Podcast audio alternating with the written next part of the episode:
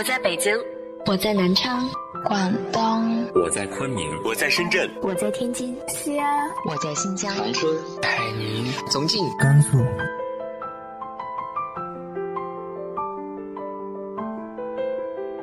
这里是 FM 幺八零八四，昨天的你的现在的未来，我是主播背着吉他的蝙蝠女侠。无论你在哪儿，这里都有我的温暖等你。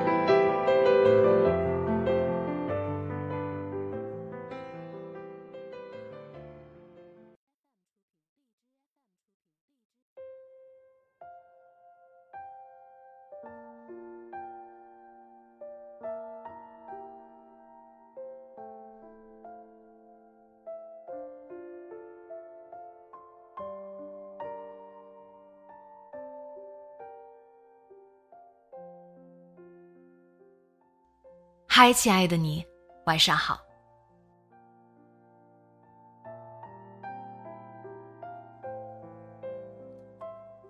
一定有一些经验和道理是要我们自己走过、实践过，才能变得深刻和有影响力的。今天和大家分享的文章来自于清新蓝田的，明白这些，也许你可以生活的更好。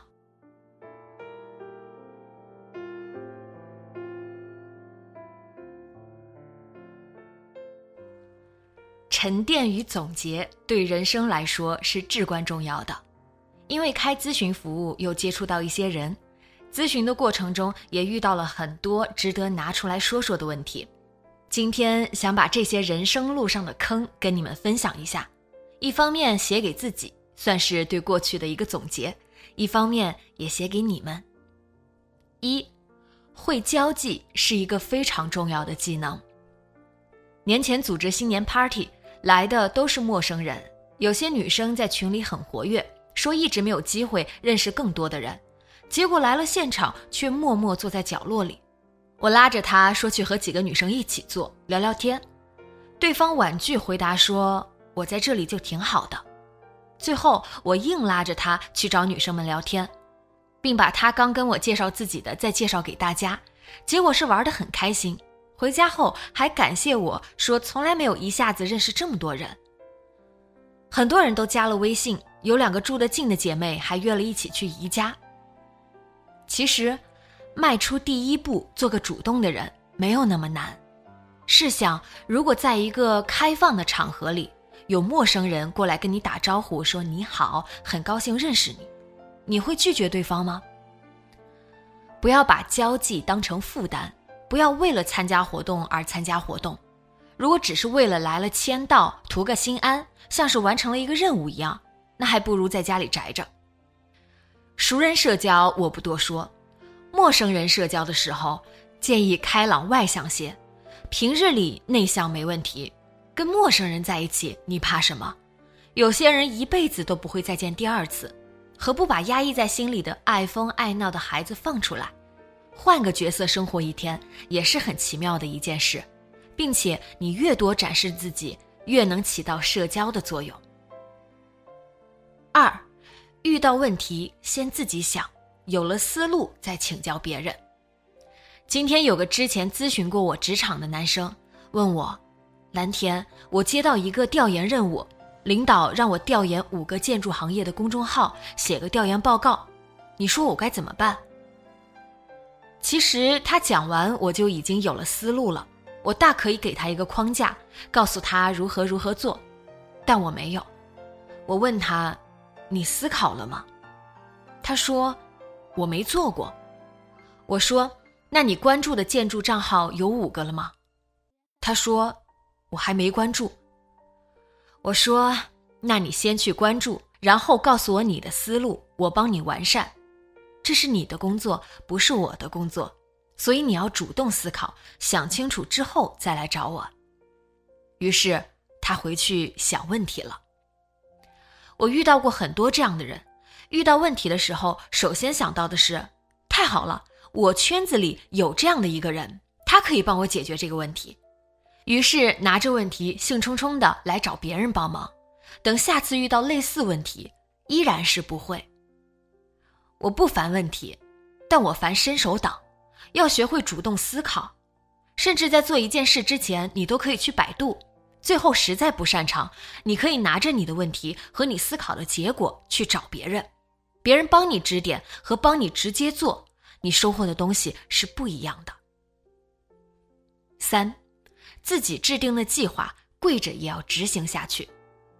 有个女生说：“我特别喜欢制定目标，可我从没完成过。我觉得我是享受给自己定任务的过程，感觉自己就在想象中完成了一样。”还有一个男生说：“我有规划，并且非常详细，却没有很好的执行力，渐渐怀疑自己对这件事情的热爱，不知该如何解决。”相信很多人都是如此。我从小学就开始给自己定计划，但我的计划都来源于我的欲望。上学的时候，每年寒暑假我都会给自己定计划。每天几点起床？每天写几页作业？我通常都是小伙伴里最早完成作业的那个，因为我定了计划，而我的目的就是寒暑假我只写十五天的作业，后面的天数我全部用来玩儿。于是，为了后面的日子可以放心的玩儿，我每天必须按照计划写完规定的页数。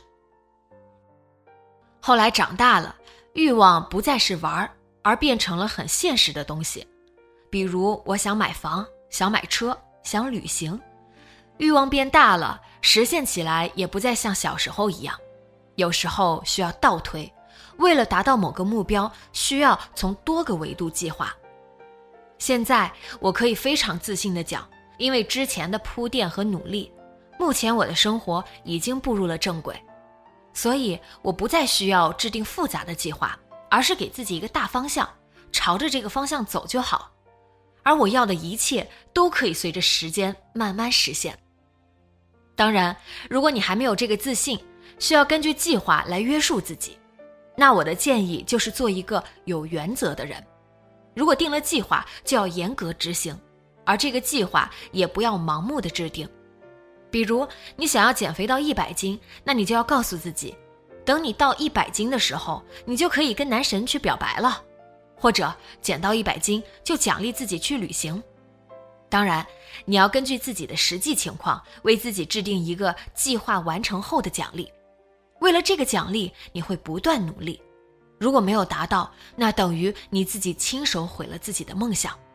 我想，谁都不想看到这个结果吧。四，定期做总结，做个自信的人。有个男生说：“我要去面试了。”因为不自信导致我非常紧张，现在想到我就浑身发抖。我说：“你把自己想象成大咖，当做一次访谈就可以了。”他回答说：“可我并不是啊。”我反问他：“那你面试的岗位是你熟悉的吗？既然是自己熟悉的，为何不自信呢？”他说：“我感觉我做了很多工作，却没有积累下什么经验。”于是我和他一起一边改简历，一边梳理了他过去的工作，结果发现他非但不像他说的那样没有经验，反而有很多技能点。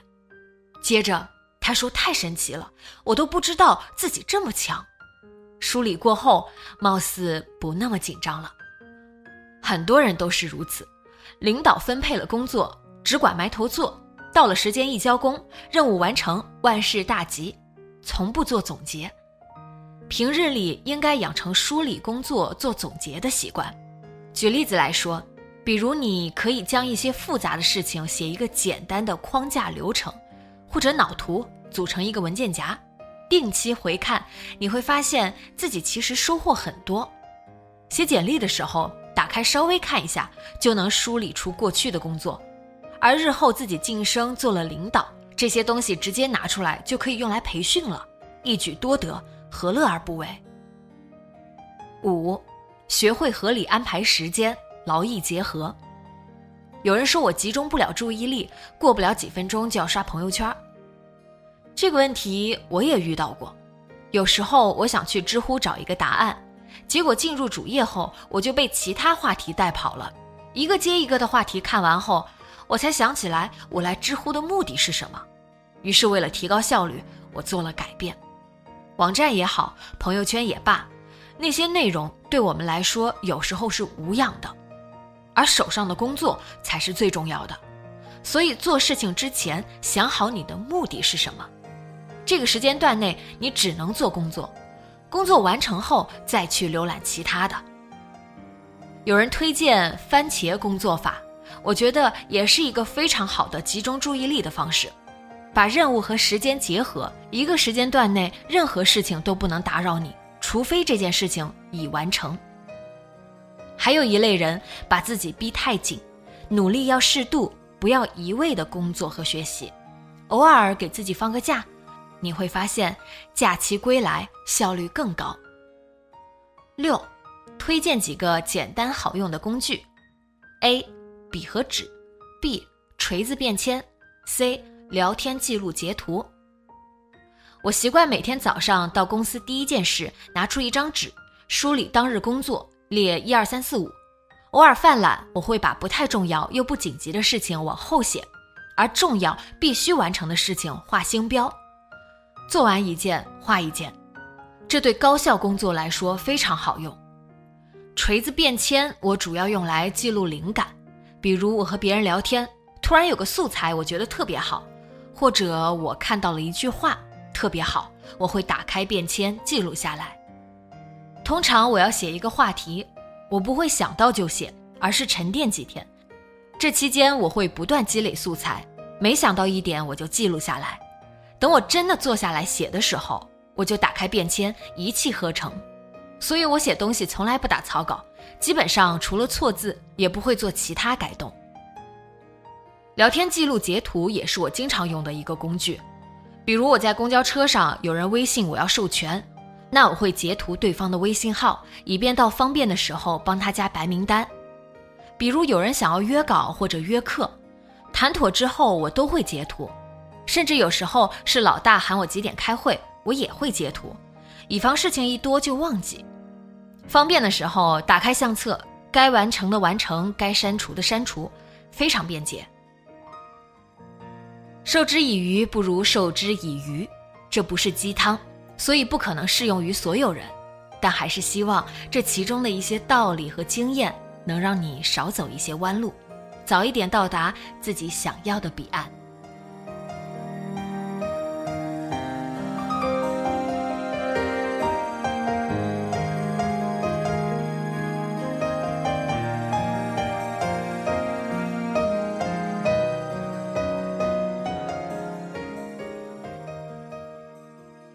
你有没有一些特别实用的生活小技巧呢？直接在节目下方留言分享给我吧。今天的节目就到这里，节目原文和封面请关注微信公众号“背着吉他的蝙蝠女侠”，电台和主播相关请关注新浪微博“背着吉他的蝙蝠女侠”。今晚做个好梦，晚安。